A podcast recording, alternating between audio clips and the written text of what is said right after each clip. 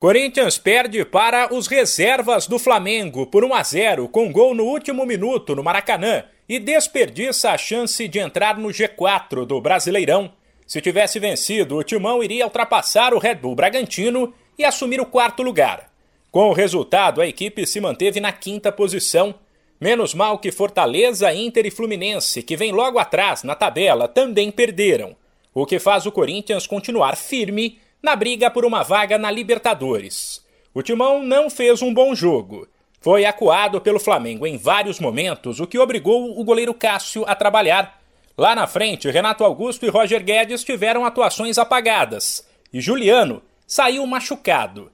Fatores que contribuíram para que o time agredisse pouco o adversário.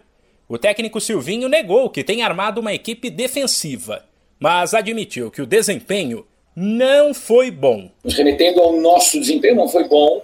Não foi bom devido a uma qualidade alta que tem do lado contrário, que vai te jogando para trás.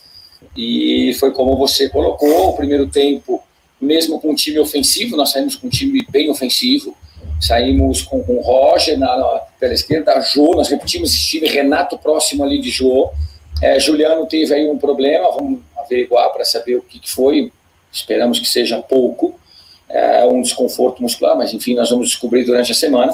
É, mas um time que se repetiu um, o início e nós encontramos bastante dificuldade e não tivemos um bom desempenho. É, é, o campeonato é muito difícil.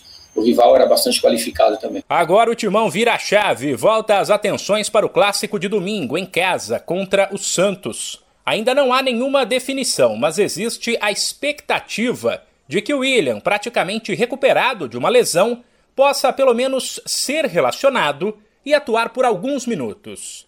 De São Paulo, Humberto Ferretti.